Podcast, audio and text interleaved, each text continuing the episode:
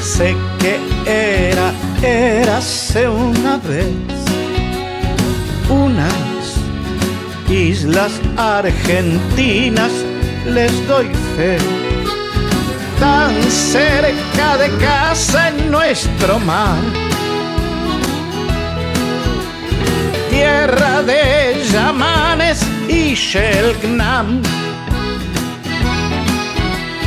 donde ahora se habla buen inglés.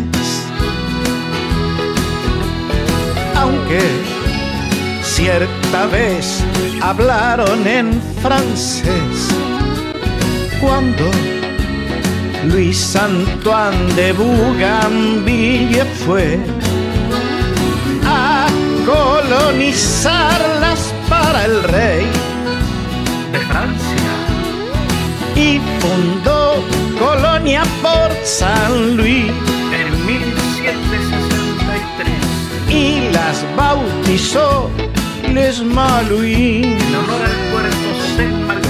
Pero ya ves Después las tuvo que vender al rey de España, quien 603 mil libras les pagó y así volvieron a ser nuestras cuando el sol de la revolución de mayo tenemos hoy a la vista una Ushuaia que ha sumado la belleza natural de su configuración terrestre, la belleza de su aspecto edilicio y el atractivo de ulteriores aprovechamientos para el turista.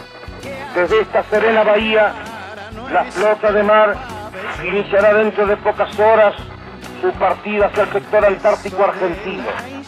Las naves de nuestra patria volverán a surcar, pasando el pabellón, las heladas aguas de los mares australes para llegar a aquellas tierras en las cuales durante todo un año permanecen grupos de compatriotas prestando servicios al país y al mundo. A ellas llevarán las naves de la flota el testimonio de los sentimientos de todos los ciudadanos argentinos que tienen la vista puesta en aquella zona y en aquellos hombres que allí trabajan y que con su permanencia confirman en todo momento la soberanía argentina en todo su territorio. Era Sé que era, érase una vez uno que recordaremos Luis Bernet con nuestra bandera recaló en 1829 en la fría isla Soledad con toda su familia para gobernarla y comerciar. Pero en 1833 otra vez bramó el colonialismo inglés. Creo que el pueblo argentino tiene que agradecer esa magnífica colaboración prestada por los que vinieron a decir que no pero en el momento de decidir lo que era mejor para el país, terminaron prestando su más amplia colaboración a la reforma de la Constitución. Hubo algunas reformas que fueron sancionadas por unanimidad.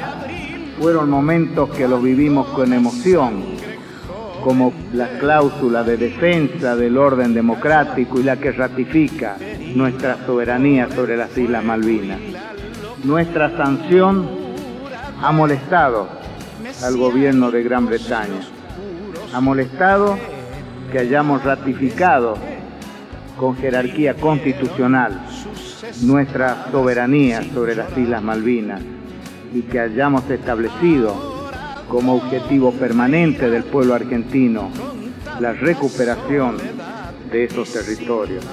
Si los británicos tuvieran alguna razón jurídica en apoyo de sus pretensiones, seguramente hubieran tenido una respuesta jurídica a nuestra posición. Pero como no la tienen, hicieron una respuesta de fuerza, porque ese es el único título con el cual están ocupando ilegítimamente nuestras islas en el Atlántico Sur.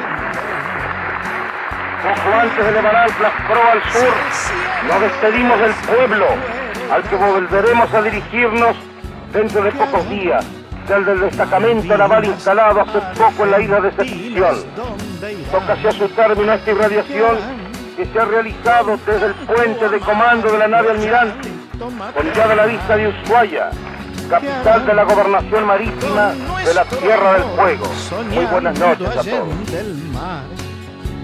¿Qué harán si el cielo les recuerda la verdad? ¿Qué harán Malvinas Argentina? Contenidos y memoria histórica. Radio Nacional.